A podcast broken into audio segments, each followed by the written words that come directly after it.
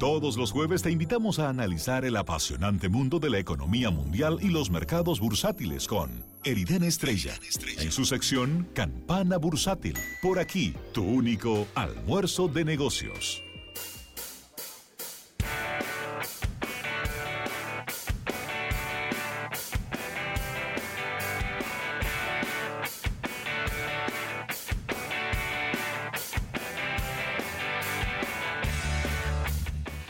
Bien, señores, 809-539-8850. Aquí está Eriden Estrella y dará los números de la loto.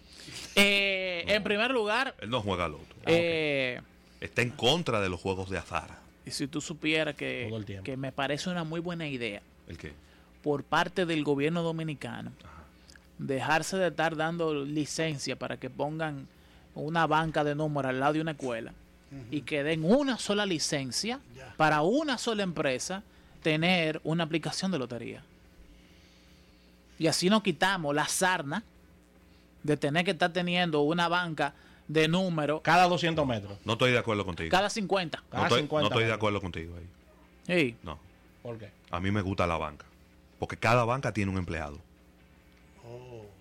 Cada banca tiene un empleado. Y hay un salario ahí. Y hasta dos. Y ahí hay, bueno, pon, pon tú si son dos turnos. En la aplicación tenemos la misma plaga de la ludopatía Ajá. y de los juegos de azar, Ajá. que, Sin lo único que, que lo único que traen es pobreza y sin empleado. Sin embargo, es más rentable. Ah, no. Ah, no. Desde el punto de vista del negocio está claro, que, claro que es más rentable. Pero si tú me preguntas a mí, como es, al Estado no le luce dar ese tipo de permiso, porque el Estado lo que tiene que fomentar es el bienestar de su población. Y mientras más trabajo haya, aunque sean puestos, vamos a decir, de, de sueldo mínimo, Sí. Pero eso es un dinerito que le está entrando y que lleva el sustento a una familia. Lo que a mí más me gusta es lo que Carlos acaba de decir fuera del aire. Ay, Dios mío. ¿Qué fue lo que tú dijiste, Carlos, fuera del aire? Es más, lo digo yo. Sí, dale. Que el que escucha almuerzo de negocios aprende de todo. Bueno, Claro. lo, que pa- lo que pasa es que los temas económicos, financieros, mercadeo, abarcan la totalidad. No, Sí, pero él pero la gente también que lo trata y el cómo tú lo Pero el tratas. manejo de los temas. Sí. Porque ¿Qué el debate entre nosotros no se daría igual. que aunque programa se- económico aburridísimo. que tú Mira, correcto. Mira, yo tengo diseñado para YouTube un espacio entre Eriden y yo, en cámara. O sea, vamos a estar en cámara. Sí, claro. En cámara, nosotros dos. Un versus. Pero con ese tipo de explicaciones que sean eh, dinámicos. O sea, tratar temas, no caer en esta cosa pesada, aburrida. Es- No. Eso es el problema. Sí. Que tiene que ser gente que Picadito. picadito y alegre y con ejemplos que la gente puede entender. El aburrimiento Oye. debiera tener impedimento de entrada. Y un impuesto, y un impuesto especial.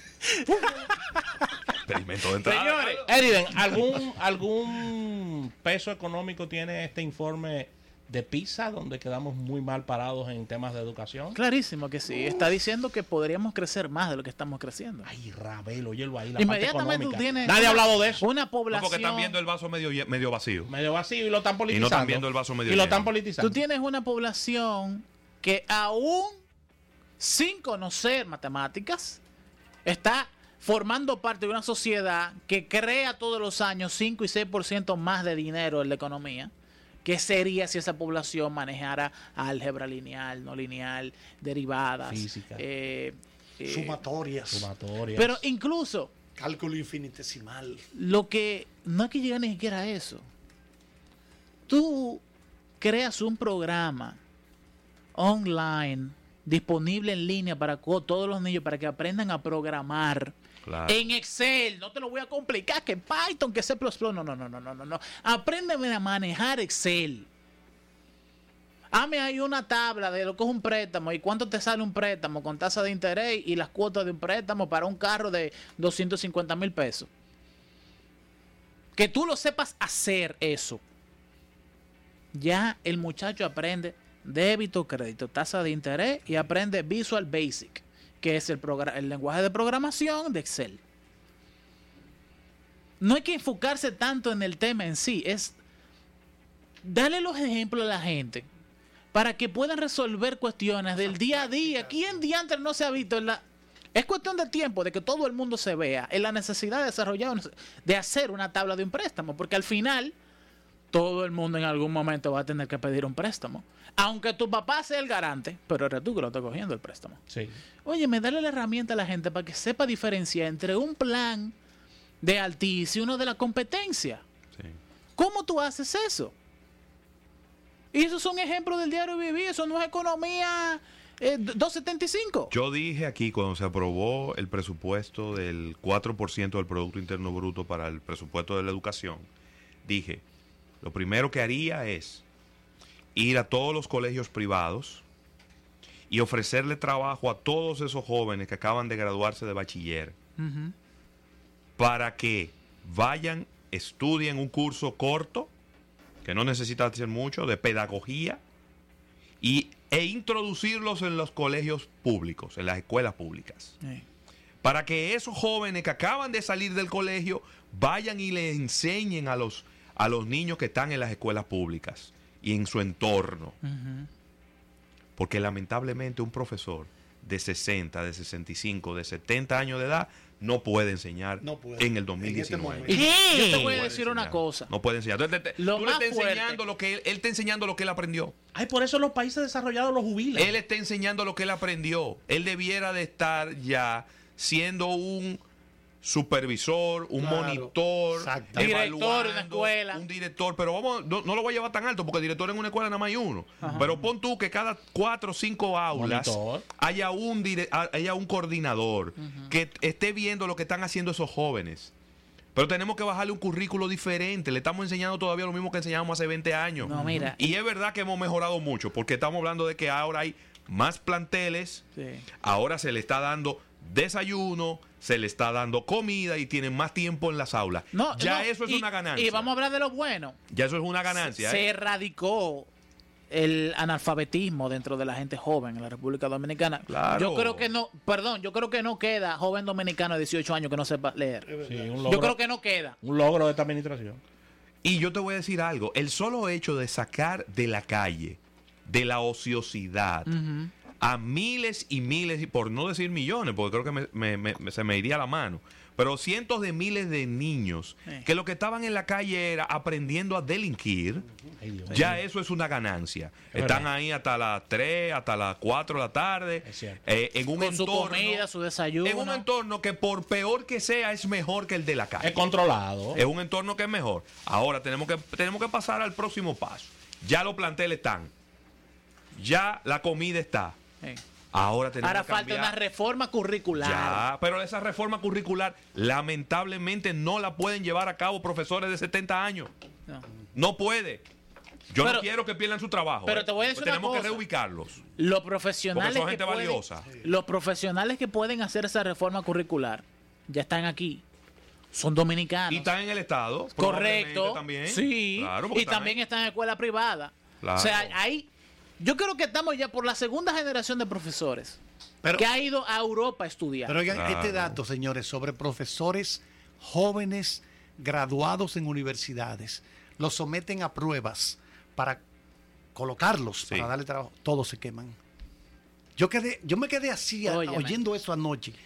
En una entrevista a alguien ahí en Eh, televisión, o sea, Sí, pero es un Hablo- poco, hay- creo que es un poco tremendita decir que todos se quedan porque Sí, bueno, yo sí, veo sí. jóvenes de aquí de universidades do- dominicanas ¿Tú sabes lo que, que se van a hacer maestrías en Estados Unidos Y son sobresalientes. Sí. Entonces, Pero oye lo que pasó, Ravelo, dijeron, o sea, la quemazón fue tan masiva que tuvieron que arreglar, no, que fue que, que cogieron otros exámenes para arreglarlo. ok. Te voy a decir algo. Yo me- para acomodarlo. Una de las instituciones públicas que yo más respeto se llama eh, el Instituto Dominicano para la Supervisión de la Calidad de la Educación Pública. sí. Lo hemos hablado aquí como cuatro veces. Lo dirige un señor que se llama Valeiron. Eh, Fernando Valeiron, creo que. es. Eh, ese instituto, búsquenlo, que por lo menos como cuatro veces al año publica una investigación de algo que tenga que ver con diferentes perspectivas de la educación pública dominicana. Señores, miren, todo lo que hay que hacer para resolver el problema de la educación pública nacional se sabe y está escrito y la información la podemos buscar. Cada uno de nosotros aquí en esta cabina y fuera de la cabina cinco minutos en el celular. Investigaciones de dónde están los problemas. Están en lectura comprensiva Para, Pero déjame decirte una para que lo cosa. entiendan, lo que dice Eriden es, usted le dice a una persona, le pasa un periódico y él viene y te lee el titular y tú le dices, ¿qué usted entendió por eso? Claro. Ah, no, que yo no sé. Eso es la lectura comprensiva. Correcto. Y estamos fallando en eso. Sin mucho. embargo, oye lo que dice el, el asunto. Una de las. Esto fue un reporte que yo leí en el 2016, final del 2016. Era el hecho de que los muchachos se quemaban en lectura comprensiva. Excelente. Bien. Eh, lo dejo como un dado. Sin embargo, del, curri- del total de material que daba el profesor, el profesor daba alrededor del 40% de todos los temas. ¿Ok? Solamente. Sí. Y del 40% de todos los temas, los muchachos aprendían más del 90%. O sea, había una totalidad de temas que dar. Sí. El profesor de 10 temas daba 4. Sí. Y de los 4 temas, los muchachos aprendían los 4 temas y alguito. Sí, los Ok. cuatro temas casi completos. Lo cual quiere decir que el problema está en el profesor. Yo te, ya- pero yo te lo quise decir disfrazado ahorita. Lo que pasa que. Ok, y los muchachos entienden los temas. Pero claro. Pero si tú no le das todos los temas, cuando tú lo quieras evaluar de otra perspectiva, te, se van a quemar. Entonces, no es que los muchachos dominicanos sean brutos. Te lo voy a poner de la siguiente forma. Y para cerrar, porque ya estamos, estamos encima del tiempo. Te lo voy a poner de la siguiente forma. En mi experiencia docente, tengo más de 20 años dando clases en las universidades.